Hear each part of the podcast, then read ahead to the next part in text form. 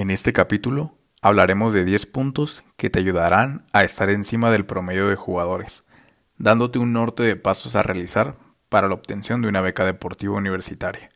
Es importante tomar en cuenta la disponibilidad de becas del programa, así como también qué posiciones son las que ese equipo necesita o va a necesitar en un futuro. Comenzamos.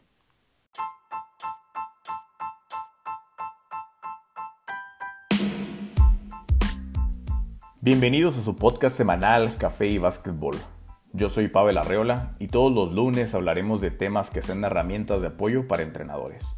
Así como también tocaremos el básquetbol universitario, profesional y NBA, siempre con el objetivo de apoyar a los coaches en su camino del entrenamiento deportivo, compartiendo experiencias y aprender mientras estás en casa, en el desayuno, camino al trabajo o en tu tiempo libre. ¿Y tú?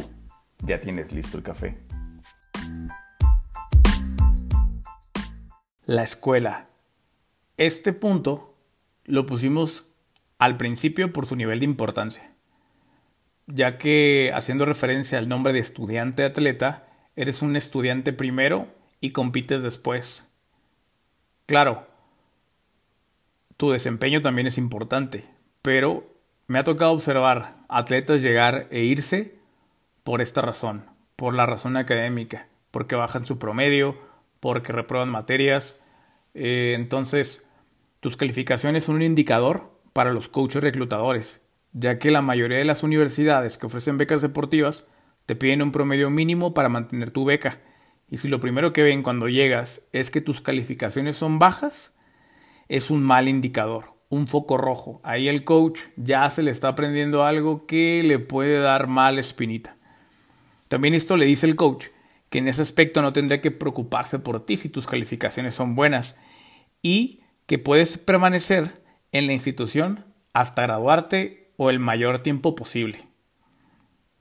Uno de los objetivos de los entrenadores universitarios en México es que te gradúes de la universidad, ya que su inversión es tan grande que las instituciones se preocupan en que permanezcas, te gradúes y claro, que estés activo mientras estás ahí ya que la liga universitaria también tiene su reglamento y si tu rendimiento académico baja, te descansan un semestre, no puedes jugar hasta que suba o hasta que tu promedio mejore.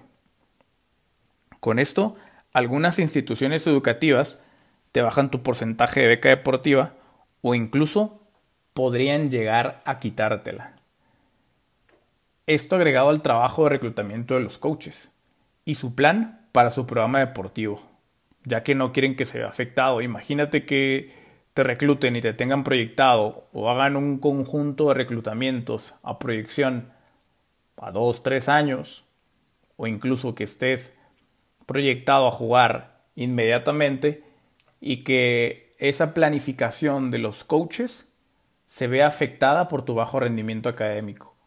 Es un efecto dominó donde te afecta a ti por no jugar, pero también afectas en los planes del equipo. Entonces, si ven que tus calificaciones cuando vas a la universidad, ya vas a las pruebas, te piden tu currículum y tu promedio ven que es muy bajo, ese es un foco rojo que los coaches, tenlo por seguro, que la van a pensar más de una vez. Y es por eso que deberás de poner atención a la escuela, toda tu preparatoria y tus calificaciones, porque sí son importantes. Actitud y esfuerzo. Controla lo que puedes controlar.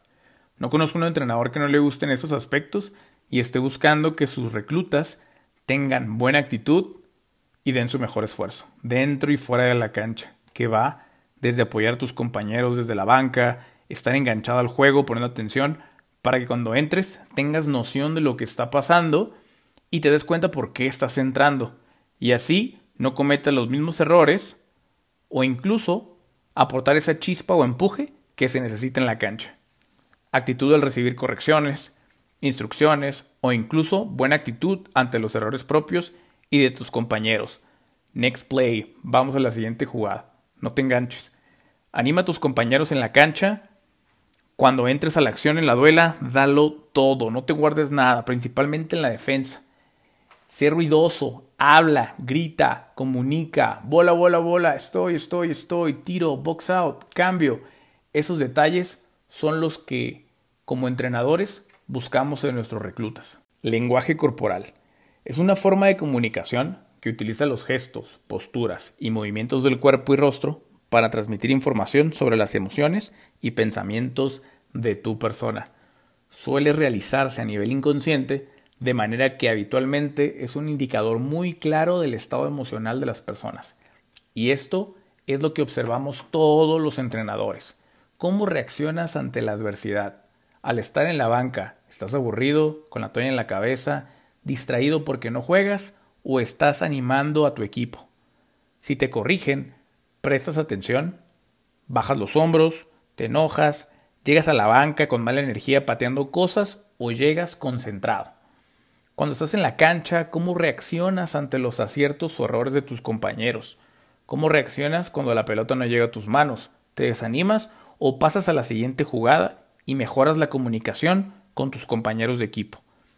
El básquetbol es un juego de corridas y habrá momentos buenos y malos. Es importante que cuando las cosas no vayan como deseas, te concentres en lo que puedes controlar, que es tu actitud, tu esfuerzo y mantener un buen lenguaje corporal. Esto le da un indicador al coach que cuando las cosas no vayan de la mejor manera posible, seguirás concentrado y podrá contar contigo. Como siguiente punto, tenemos video. Será importante que grabes tus partidos, ya que muchas de las universidades te van a solicitar un video de entre 8 o 10 minutos donde puedan observar tus fundamentos en el juego. De esta forma, también podrás tener proyección a más universidades, ya que muchas veces es complicado asistir a todas las opciones en el país. Aunque varios entrenadores escautean en diferentes torneos locales, estatales, regionales, nacionales, muy probablemente no puedas asistir a todos. Por la complejidad de este tema, haremos un episodio donde hablaremos especialmente de consejos de cómo hacer tu video para las distintas universidades. Múltiples posiciones. El básquetbol está evolucionando y lo podemos observar en el profesional, NBA y el universitario no es la excepción. Haz crecer tu valor como jugador fortaleciendo lo más que puedas tus fundamentos. Pase, defensa, tiro y bote. No importa tu estatura. Cada vez, conforme pase el tiempo, no hay posiciones en la cancha. Pongan especial atención a que mencioné primero el pase y al final el bote. Claro que es importante tener un buen control de balón, pero evita abusar del bote o dribbling, que esto terminará afectando tu reclutamiento. El fundamento del pase ha perdido su popularidad por distintas razones, pero dar un buen pase es media canasta.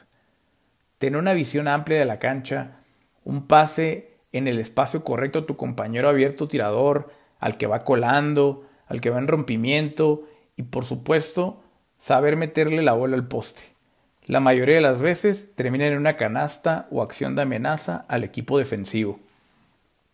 El fundamento de la defensa se dice que la defensa es más de una como una actitud. Sin embargo, existen detalles que te harán sobresalir. La comunicación con tus compañeros cuando estás defendiendo es clave. Anunciar cambios, quedarte con tu jugador, close outs, pasar por encima de las pantallas, por debajo, y mover los pies. Por último, tenemos el fundamento del tiro. Pon horas extras en tu trabajo de tiro. Realiza sesiones de tiro ya sea estacionario, simulando un tiro abierto en el juego, o después del bote, como si te crearas espacio o salieras de pantallas. Practica tu tiro en la pintura y desde el exterior. Dos horas de tu entrenamiento con el equipo no son suficientes si quieres sobresalir de la media y llegar al siguiente nivel. No importa cuánto midas, debes de dominar todos, no te limites a una posición o a un par de fundamentos. Asiste a tryouts o pruebas y ya sé lo que están pensando, como, pues, claro, coach, ahorita nos vamos a ir a todas las pruebas del país. Sabemos que es complicado viajar por el país a todas las instituciones que quieres aplicar, por lo que los siguientes puntos te ayudarán a hacer tu asistencia más efectiva. Investiga fechas. La mayoría de las instituciones Publican en sus redes sociales y páginas oficiales los días y meses en los que tendrán pruebas. 2. Haz una lista de instituciones que te gustaría formar parte. 3. Con esta información, planifica una visita. En algunos casos, varias instituciones se encuentran en el mismo estado e incluso ciudad. Esto te favorecerá a que visites varias instituciones. 4. Anticipa. No esperes a que estés a punto de salir de preparatoria para empezar a ver tus opciones. Hazlo seis meses antes, un verano antes. Entre más tiempo de anticipación tengas, tus probabilidades de asistencia será mayor. Los entrenadores ven jugadores para uno, dos o tres años próximos. Colócate en el mapa desde antes con visitas, ya que muchas visorías las hacen en los veranos, otras en el semestre agosto-diciembre, más de ahí como por el mes de noviembre, y por lo general las pruebas en mayo es solo para ver qué hay allá afuera. Así que ya sabes cómo poder abarcar la mayor cantidad de tryouts posibles. El siguiente punto es bastante interesante y es que las redes sociales son tan comunes que muchas veces podemos cometer errores muy sencillos que nos pueden costar un reclutamiento, una beca deportiva o un ingreso a una universidad en un programa deportivo. Publica básquetbol, sé cuidadoso con lo que expones. Las redes sociales son tu mejor o tu peor agente de relaciones públicas. Existen notas, publicaciones de coaches en Estados Unidos donde han eliminado de su lista de reclutamiento a prospectos, atletas, por mal manejo de sus redes. Amigos, sí. ¿Todo debe ser básquetbol? Tampoco, pero sí ponte un límite. En México, que es acá en el país donde nos encontramos, los coaches también le están prestando atención cada vez más a lo que sus prospectos publican en redes sociales e incluso cuando ya están dentro de su programa deportivo. Padres de familia o tutores. Los padres de familia son un pilar y lo más importante en el impulso de sus hijos en el deporte. Observar una buena relación con los padres o tutores e hijo importa. ¿Cómo te diriges a tus papás? ¿Con respeto? El respeto a tus familiares es un indicador de lo que llevarás al programa deportivo. Sea malo, regular o bueno, todo se observa en esa perspectiva. Cómo los padres se dirigen al entrenador de sus hijos, son respetuosos, eh, cuestionan al entrenador acerca de sus decisiones o lo dejan coachear, cómo se dirigen hacia los árbitros durante los partidos, respetan las decisiones, son de esos padres de familia que no son tan respetuosos con los árbitros, jueces. Todo se observa, porque a pesar de que el niño sea o el joven, el atleta, el que va a entrar al programa deportivo, los padres, de cierta forma, también están siendo reclutados. Incluso también a los mismos hijos mientras juegan. Los coachean en la línea laterales los coachean desde las gradas o simplemente se limitan a apoyar y animar a los equipos, a sus hijos. Les dan indicaciones a los jóvenes mientras juegan.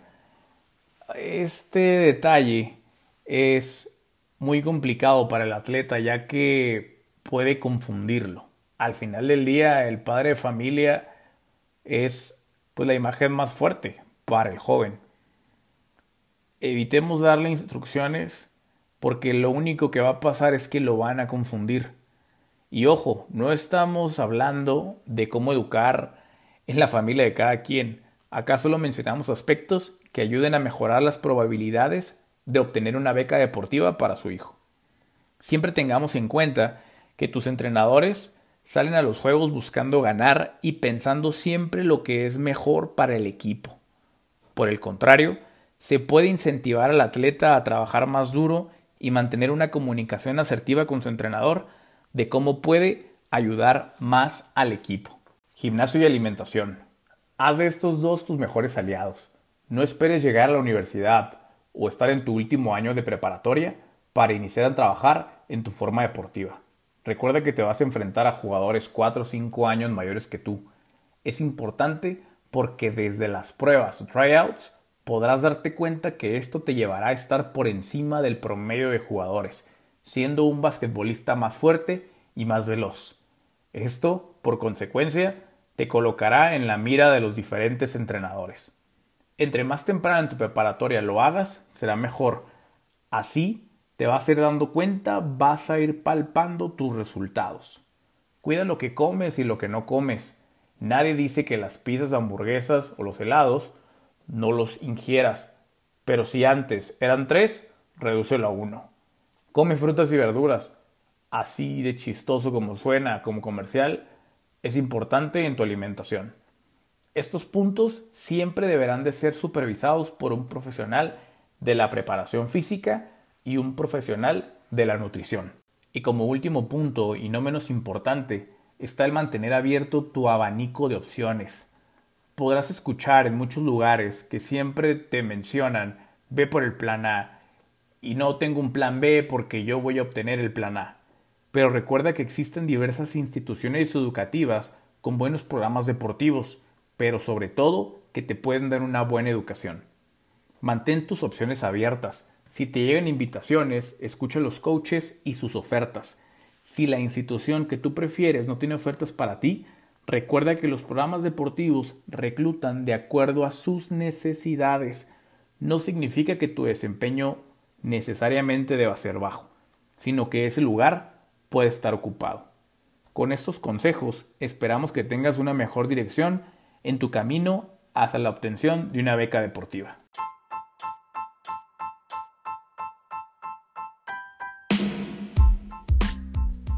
Bueno amigos, esto es todo por hoy. Muchas gracias por acompañarnos. Hemos llegado al final de nuestro café del día. Los invitamos a escribirnos a nuestro correo electrónico cafeybasketball.gmail.com y a seguirnos en nuestras redes sociales de Instagram, Facebook y YouTube como arroba café y También nos podrás encontrar en tu plataforma de podcast favorita. Nosotros somos Café y Basketball. Hasta la próxima.